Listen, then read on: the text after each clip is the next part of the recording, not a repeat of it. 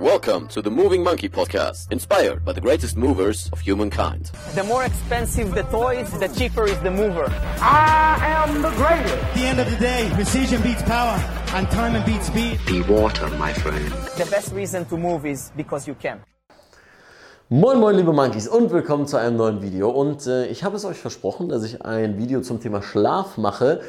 Das ist auch ein Teil, den ich im Calisthenics Meets Mobility Workshop immer wieder am Ende anspreche und ich muss sagen, ähm, das ist eine Sache, da bin ich an allererster Stelle und habe mich lange nicht daran gehalten, mindestens sieben bis neun Stunden zu schlafen. Ja, aber als ich das Buch hier gelesen habe, habe ich gedacht, okay, ich muss irgendwas dran ändern. Das heißt, das ist unten verlinkt, denn ich kann euch sagen, seitdem hat sich alles geändert. Und was genau, das erzähle ich euch jetzt. Schlaf ist eine der günstigsten und der besten Performance-Enhancing Drugs, die du nehmen kannst. Denn was beim Schlaf passiert, ist das, was wir brauchen, um langfristig körperliche wie auch mentale Gesundheit beizubehalten. Jetzt habe ich am Anfang des Videos gesagt, sechs Stunden. Wie, Leon, das kann doch nicht sein. Ich schlafe immer sechs Stunden. Ich fühle mich gut. Ich fühle mich ganz normal. Was ist denn so schlimm daran? Ich möchte jetzt so ein, zwei äh, Studien mal ähm, präsentieren, die, ich mache jetzt kein aufwendiges Studienvideo hier und da und jenes und äh, was auch immer. Ähm, ich verlinke das aber unten in der Beschreibung die letztendlich gemäß dem die Anzahl der Stunden, die man braucht, um gesund zu bleiben, gemessen haben, um letztendlich hinzugehen zu sagen, sechs Stunden reichen nicht. Was war so ungefähr das Studiendesign? Das waren mehrere Gruppen. Eine Gruppe, die drei Tage lang nicht geschlafen hat, eine Gruppe, die vier Stunden, eine Gruppe, die sechs Stunden und die andere Gruppe, die acht Stunden lang geschlafen hat und das über eine gewisse Zeitspanne beobachtet mit immer wieder verschiedenen Aufmerksamkeits- und Konzentrationstests. Dann hat man die Patienten immer wieder dementsprechend geweckt und hat immer wieder Tests durchgeführt. Was herauskam, war, dass natürlich die Leute, die drei Tage nicht geschlafen hatten, bis zu 500% Leistungseinbruch hatten. Das ist jetzt nicht verwunderlich. Diejenigen, die vier Stunden geschlafen haben, ist auch nicht verwunderlich, dass die auch einen riesen Einbruch in ihrer Performance hatten. Aber jetzt kommt's. Diejenigen, die sechs Stunden nur geschlafen haben, wenn die sieben Tage lang sechs Stunden regelmäßig geschlafen hatten, hatten sie am siebten Tag circa einen Performance-Einbruch von als hätten sie einen ganzen Tag lang nicht geschlafen. So, das ist halt etwas, wo ich mir am Kopf gekratzt habe, habe gesagt, so, ey, das kann ja nicht sein. Sechs Stunden, ich höre von so vielen Leuten, dass sie regelmäßig sechs Stunden schlafen. Äh, anscheinend scheint das doch nicht zu reichen. Die Wahrscheinlichkeit, so schreibt Matthew Walker es in dem Buch, ist, dass du das Gen hast, mit dem du vier bis fünf Stunden sehr gut auskommst, da besteht die Wahrscheinlichkeit eher, dass du dreimal im Leben vom Blitz getroffen wirst, so roundabout, als eben dieses Gen zu haben. Dementsprechend wahrscheinlich hast du dieses Gen nicht. Ja, und auch diese Ausrede gilt nicht. Ich muss dabei immer so schmunzeln, weil ich die ganze Zeit an mich und meine Gedankengänge denke. Und das ist eigentlich mehr ein Video auch für mich als nur für euch, denn das ist ein Reminder, den ich mir immer wieder tagtäglich gebe und auch etwas, warum ich dieses äh, Band mir ähm, einfach, Fritz ist an der Seite am Nicken, so, ich habe es dir gesagt, ähm, was ich mir damit immer wieder gebe, dass ich mich daran erinnere, einfach regelmäßig mindestens acht Stunden zu schlafen. Jetzt gibt es in dem Buch auch noch so ein paar Tipps, die ich dir in diesem Video mitgeben will. Vorher will ich dir aber noch sagen, warum hat das denn Einfluss auf deine Beweglichkeit? Generell ist beim Nervensystem eine Frage wichtig. Bin ich sicher ja oder nein? Das fragt sich dein Nervensystem bei allen Prozessen, die passieren. Und eine Sicherheit bedeutet, eine gewisse Homöostase zu haben, ein Ausgleich, eine gute Balance zwischen Regeneration und Aktivität, weil was braucht das Hirn auch? Außer Sauerstoff und Glucose, um zu funktionieren? Natürlich Aktivierung durch Aktivitäten wie Sport oder deiner Daily Work. Jetzt ist die Frage, warum schränkt das meine Beweglichkeit ein? Wenn du nicht sicher bist oder wenn dein Nervensystem irgendwie eine Art von Stress bekommt, was zu viel des Guten ist und es sich nicht erholen kann, keine Pausen bekommt, dann steigen natürlich auch all die negativen ähm, Nebenprodukte, Sachen wie Cortisol und so weiter, über ein gewisses Maß hinaus, was wieder dein Nervensystem in diesen Fight-of-Flight-Modus versetzt. Das heißt, dein Sympathikus ist viel mehr aktiv und du bist immer in diesem Stressmodus, den jeder von uns, sind wir mal ganz ehrlich, kennt. Der Einfluss auf die Beweglichkeit ist ganz klar. Wenn du gestresst bist, dann musst du nicht in ein hohes Bewegungsausmaß kommen. Dann musst du keinen Spagat können.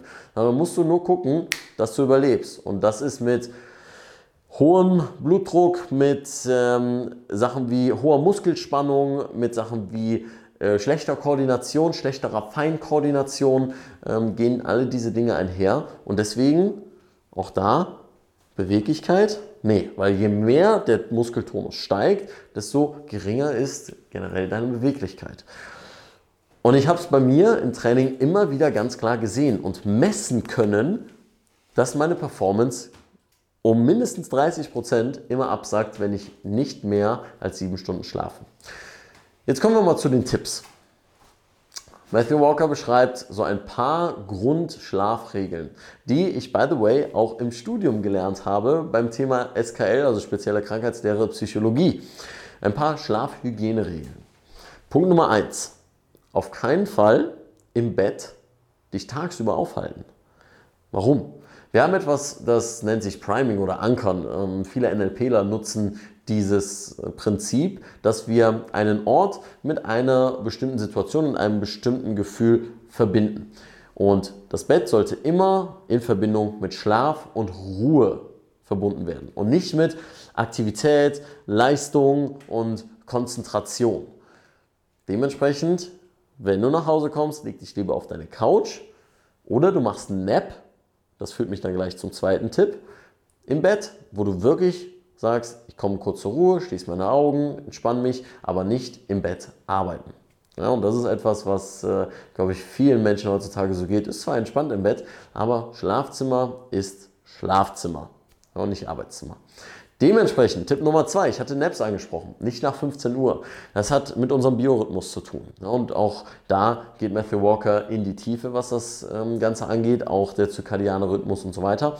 Aber generell nach 15 Uhr, ja, dann ist immer so die Sache, es ist schwierig für die Leute umzusetzen nach 15 Uhr, weil die Arbeit meistens bis 17 Uhr geht. Und sind wir mal ehrlich, ja, Powernaps, okay, wenn sie fünf Minuten lang gehen, muss ich ganz ehrlich sagen, dieser Tipp, den halte ich relativ locker und ich denke auch bei all diesen Tipps gibt es immer eine gewisse Grauzone. Aber schau einfach, dass du nicht um 19 Uhr deinen Powernap machst. Ja, selbst wenn es 16, 17 Uhr ist, kurz vorm Training, ja, da hast du sowieso nochmal deinen Aktivitätspeak und es ist okay. Also ich persönlich habe keine negativen Erfahrungen damit gemacht. Tipp Nummer drei ist ganz klar, dass du nicht zu spät trainieren solltest. Ich kenne das von mir, wenn ich um 21 Uhr trainieren gehe und ich bin mindestens zwei Stunden im Gym, dann komme ich vor 23 Uhr nicht nach Hause, dann muss ich noch essen. Das heißt, ich esse auch super spät. Meine Verdauung am Ende des Tages nimmt sowieso ab. Und wenn ich sehr große Mahlzeiten vor dem Schlafengehen esse, ist der Körper energietechnisch nicht mit Regeneration und Schlafen ähm, in Arbeit, in Progress, ähm, sondern letztendlich mit der Verdauung. Und dementsprechend für dich nicht zu spät trainieren, nicht zu spät essen und keine zu großen Mahlzeiten vorm ins Bett gehen.